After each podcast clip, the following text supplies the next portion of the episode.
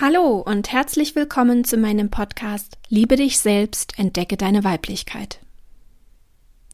Heute dreht sich alles um den Ursprung, also warum und wann du aufgehört hast, dich zu lieben. Ich möchte dir heute verschiedene Möglichkeiten aufzeigen, die daran beteiligt sein könnten, dass du dich an gewissen Punkten in deinem Leben weniger selbst geliebt hast. Das ist natürlich nicht genau immer nur ein Punkt. Es sind immer mehrere Situationen oder Momente, an die wir uns teilweise noch erinnern und teilweise eben auch nicht mehr. Es ist wichtig, sich bewusst zu werden, warum unser Verstand gelernt hat, sich selbst nicht so ernst zu nehmen oder weniger auf sich achten zu müssen. Mein Ziel ist es heute, dir verschiedene Erklärungsansätze zu bieten, aber letztlich bleibt es natürlich bei dir, auf eigene Ursachenforschung zu gehen. Jeder Mensch ist einzigartig und das ist auch deine Geschichte. So muss also auch nicht jeder Punkt zutreffend sein. Bei jedem Punkt, den ich gleich aufführen möchte, bitte ich dich ganz kurz Stopp zu machen und mal in dich hineinzufühlen. Tut sich etwas in dir? Verändert sich deine Haltung, dein Bauchgefühl oder deine Mimik? Bist du plötzlich angespannter als vorher oder bleibt dein Körper relativ neutral? Welche spontanen Gedanken und Gefühle tauchen plötzlich auf? Nimm sie erst einmal in der Vogelperspektive wahr und sag dir, ah, okay, es kommen Gefühle, Gedanken, vielleicht Bilder aus deiner Kindheit hoch. Anscheinend ist da etwas verborgen, das mein Unterbewusstsein mir zeigen möchte. So lernst du auch zu sehr emotionalen Themen Abstand zu gewinnen.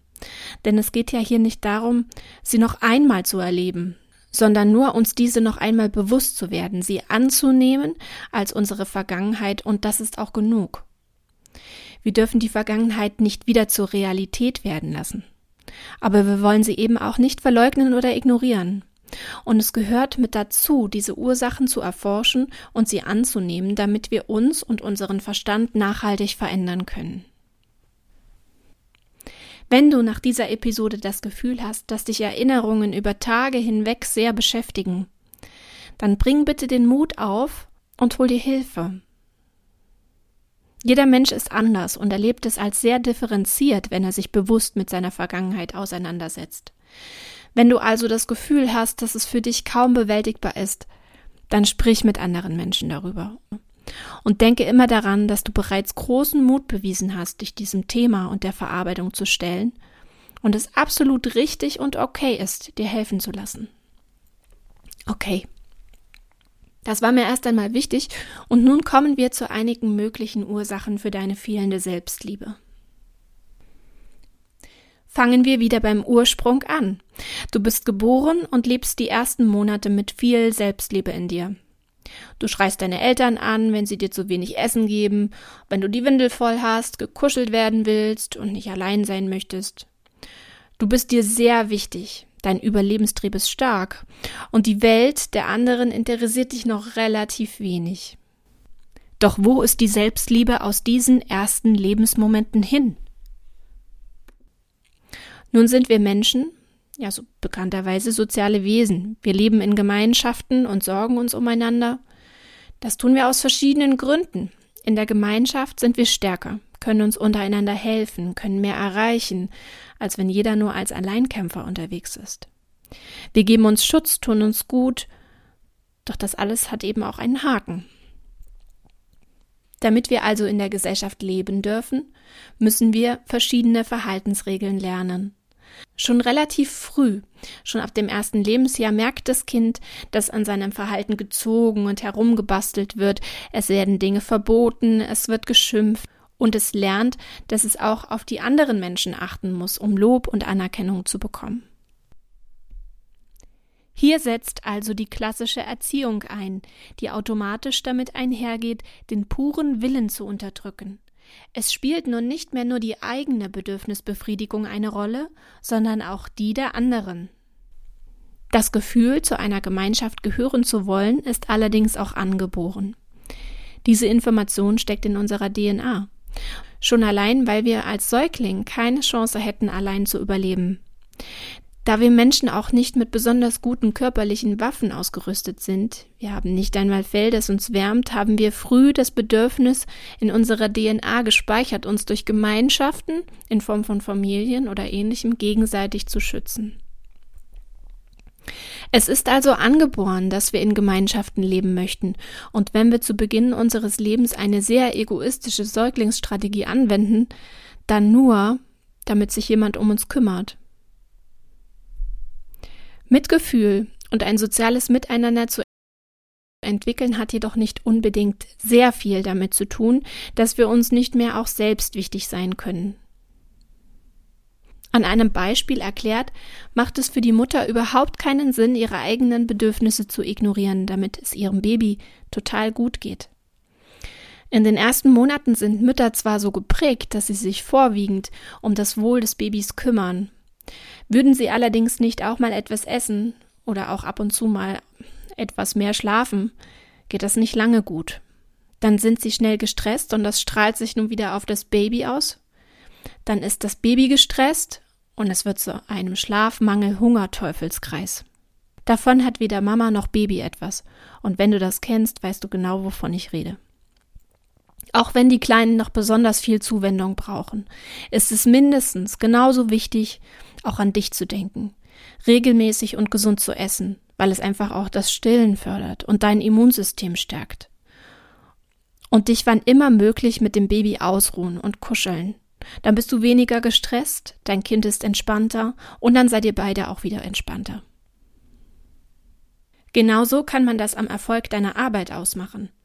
Wenn du dich um dich selbst kümmerst, wird sich das positiv auf deinen Job auswirken.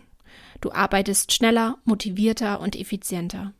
Wenn du dir keine Zeit für dich nimmst und zwölf bis sechzehn Stunden sieben Tage die Woche arbeitest, wirst du kurz oder lang krank und bist nicht mehr leistungsfähig. Zurück zum eigentlichen Problem. Geboren werden wir getränkt in Selbstliebe, welche sich dann im Laufe der ersten Lebensjahre auf ein gesundes Maß reguliert. Ich sage bewusst in einem gesunden Maß, dass es uns ermöglicht, in sozialen Gefügen empathisch, mitfühlend und friedlich miteinander und nebeneinander zu leben. Doch in unserer Gesellschaft scheint irgendetwas schiefgegangen zu sein. Es reicht nicht mehr aus, einfach Mensch zu sein, um in unserer westlichen Welt zu überleben. Wir müssen lernen, und damit wir das als Kind auch tun, bekommen wir erklärt, dass wir noch nicht viel können und deshalb auch nicht genug sind.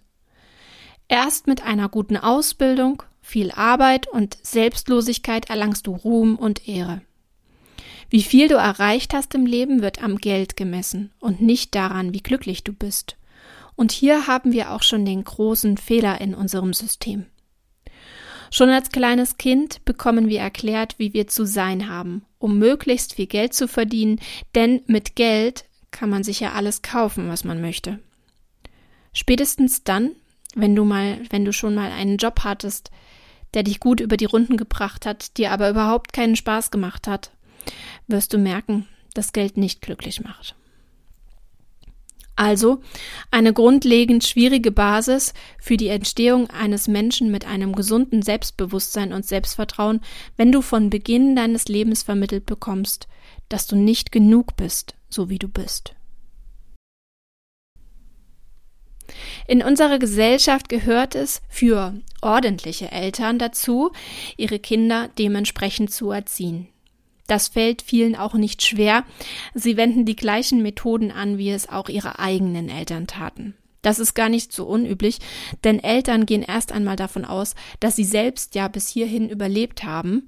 Also hat es ja gut funktioniert, was die Eltern anstellten, um aus ihnen ein wertvolles Geschöpf unserer Gesellschaft zu machen.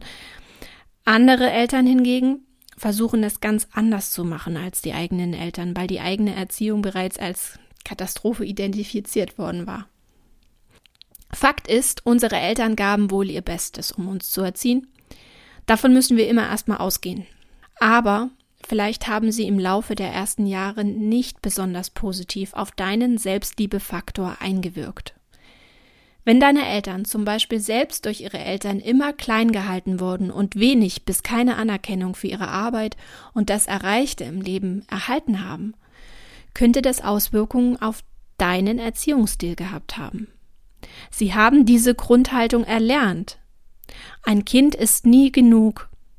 Ein Kind ist nie so gut wie seine Eltern. Und das wird dir bewusst, aber vielmehr noch unterbewusst als Kind auch weitergegeben.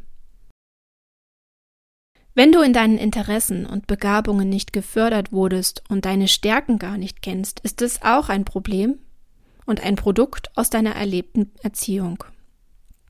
Eltern übernehmen nur zu gern die Lebensplanung für ihre Kinder.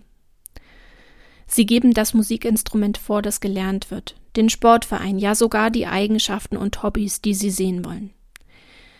Das kann direkt oder auch indirekt passiert sein.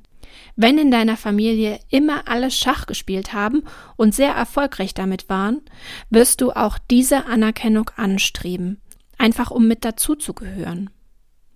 Und dann geht es um Familienehre und so weiter und so fort. Manchmal geben Eltern sogar vor, wie man zu reden und zu wirken hat, weil sie deine natürliche Art, sich auszudrücken, vielleicht nicht leiden können oder mit irgendwas in Verbindung setzen, was sie einfach nicht mögen. Ganz vieles passiert hier unbewusst und wird nicht initiiert, um dir deine Selbstliebe zu rauben. Nein, es geht darum, aus dir einen Erwachsenen zu machen, der in der Gesellschaft erfolgreich sein kann. Das haben deine Eltern getan, um es dir leichter zu machen. Doch wer hat damit gerechnet, dass du nun nicht glücklich damit bist? Hm. Dir sind Rollen auferlegt worden, weil es erwartet wurde. Dir sind Eigenschaften und Vorlieben aufdiktiert worden, die man als gut und sinnvoll empfand. Du wurdest nie in deiner Vollkommenheit gesehen, weil das innerhalb unserer Gesellschaft ebenso ist. Das Gefühl, dass du nie genug sein wirst, zieht sich durch deinen ganzen Lebenslauf. Und so bewegten und bewegen wir uns immer noch immer mehr von unserer inneren Stärke und unserem inneren wahren Ich weg. Dann gibt es natürlich auch Situationen im Leben, die uns sehr prägen. Das können Reaktionen auf Ereignisse sein, Strafen oder Konsequenzen, aber auch Traumata und Misshandlungen. In vielen Fällen können sich Menschen daran nicht mehr erinnern, weil das Bewusstsein sich selbst schützen möchte. Doch diese Situationen gab es und sie sind in deinem Unterbewusstsein gespeichert. Manchmal können wir uns auch ganz genau daran erinnern und ziehen daraus Konsequenzen für unser ganzes Leben.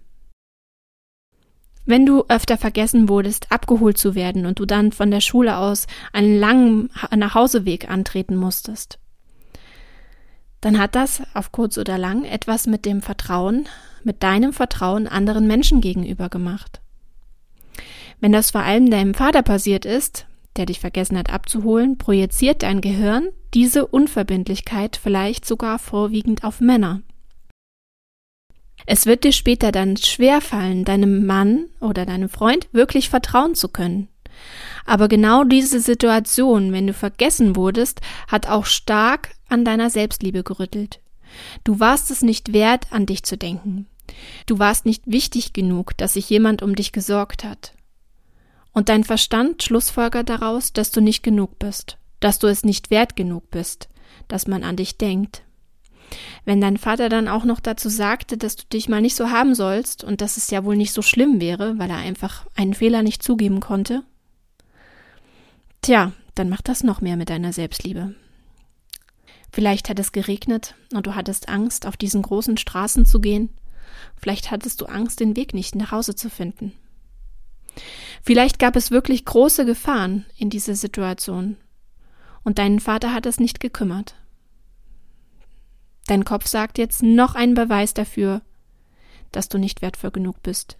Unser Gehirn ist mies, dass es das mit uns macht, doch letztlich ist es eine Schutzreaktion. Das Ziel, einen treuen Bürger aus dir zu machen, der sich an Gesetze und Regeln hält und nicht rebelliert, ist eines der großen Ziele der Bildung.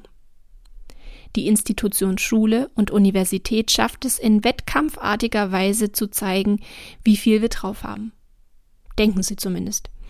Wir werden mit Noten bemessen, die an Inhalte geknüpft sind, die wir im großen Maß nicht einmal fürs Leben brauchen. Unsere wirklichen Stärken und Interessen spielen hier kaum eine Rolle und werden eher als unverlässliche Laune angesehen, als daraus eine wahre Berufung zu entwickeln. Alle Kinder werden gleich behandelt, Dabei sind wir alle ganz anders. Wir sind nicht gleich. Jedes Lebewesen ist einzigartig und verdient es auch, als solches behandelt zu werden. Die Ziele unserer Politik und unserer Gesellschaft sind es, ein Gleichsein zu erstellen, das es so nie geben wird und tatsächlich das eigene Potenzial des Einzelnen komplett unterdrückt. Ein weiterer Faktor, der einen maßgeblichen Anteil am kritischen Blick auf uns, auf unseren Körper und unsere Lebensweise wirft, sind die Medien. Seitdem es Printmedien und digitale Medien gibt, verbreiten sich Informationen wie Lauffeuer. Das ist für einige Bereiche des Lebens gut. Aber wenn es um die Ansprüche und Schönheitsideale Einzelner geht, die ihren Perfektionismus ausleben möchten, entsteht daraus ein gefährlich giftiger Cocktail für unsere Selbstliebe. Du bist nur dann erfolgreich als Frau, wenn du hübsch bist. Hübsch bist du nur dann, wenn du 1,80 Meter groß bist, große Brüste und eine Wespentaille hast und deine makellose Haut und kein Haar zu viel oder zu wenig deinen Körper schmückt. Schon allein der Gedanke, dass dies wohl nicht einmal zwei Prozent der gesamten Menschheit betrifft, lässt mich hierbei etwas stutzig werden. Wenn nur so wenige, wenn nur so wenige hübsch sein sollen, was ist dann mit den anderen? Das fühlt sich wiederum gar nicht nach Gleichberechtigung oder Gleichwertigkeit an, aber das lässt unsere Gesellschaft hingegen wieder zu. Da ist nichts mehr mit gleich. Was ist eigentlich Schönheit? Immer noch ein verklärter Begriff. Darunter verstehen die meisten symmetrische Gesichtszüge, schlanke und muskulöse Körper, die sich grazil und kraftvoll zugleich bewegen. Sicher stimmt ihr mir jetzt zu, aber das, was ein Mensch wirklich schön macht, ist nicht sein Körper allein. Wenn die Seele und der Geist nicht stimmig und glücklich dahinter stehen, wird es der Person kaum gelingen, auch schön zu wirken, zu strahlen und sich in seiner eigenen Haut wohlzufühlen. Wer es zulässt, mal genauer hinzuschauen, wird schnell erkennen, wann ein Mensch wahre Schönheit ausstrahlt und dann auch schnell zu der Erkenntnis kommen, dass das nichts mit Brüsten, Augenbrauen oder dem Po zu tun hat, sondern vielmehr mit innerer Schönheit, mit Selbstachtung dem eigenen Körper gegenüber und vor allem Selbstliebe. Sie führt dazu, dass du anfangen wirst zu strahlen, egal wie viel du auf deinen Hüften hast oder wie ungleich deine rechte und linke Körperseite ist, die Menschen in deinem Umfeld werden, werden das bemerken und mit dir in Resonanz treten wollen. Du wirst plötzlich interessanter für andere. Es ist bemerkenswert, wie sich das Auftreten verändert, wenn man sich selbst mehr lieb hat. Wenn ihr das Experiment wagen möchtet, dann macht doch mal heute ein Bild von euch und vergleicht es mal in ein paar Monaten. Natürlich vorausgesetzt, ihr stellt euch dem Thema Selbstliebe. All diese Faktoren und wahrscheinlich noch viel mehr haben dafür gesorgt, dass du den Draht, die Verbindung zu dir verloren hast oder sie zumindest stark gestört wird. Die gute Nachricht ist, dass es auf jeden Fall möglich ist, dieses Bild von dir selbst und auch dein Bild auf die Gesellschaft zu korrigieren. Doch das wird dauern, denn wie ich schon in der letzten Episode erzählt habe, unser Verstand braucht Zeit und gute Argumente, viele Wiederholungen und Maßnahmen, um von seinen bisherigen Denkmustern zu lassen und sich selbst neue anzueignen. Niemandem wird es gelingen, sich von heute auf morgen vollends selbst zu lieben und die Vergangenheit hinter sich zu lassen. Es braucht Zeit. Gib dir diese Zeit. Sie ist wirklich gut in dich investiert. Das waren die Punkte, die ich heute mit euch teilen wollte. Vielleicht sind einige Dinge dabei, die dich jetzt so ein bisschen ins Nachdenken auch gebracht haben. Das ist auch okay und das ist auch richtig so. Vielleicht ist der springende Punkt aber noch nicht da. Ich werde immer mal wieder auf noch andere Faktoren eingehen, aber das sind doch die wichtigsten. Ich hoffe, dass ich dich auch heute auf deinem Weg zu mehr Selbstliebe gut unterstützen konnte und hoffe, dass du auch beim nächsten Mal wieder dabei bist. Wenn du noch mehr Inspiration möchtest, schau mal auf meiner Webseite vorbei www.annikakerst.de. Alles Liebe, deine Annika.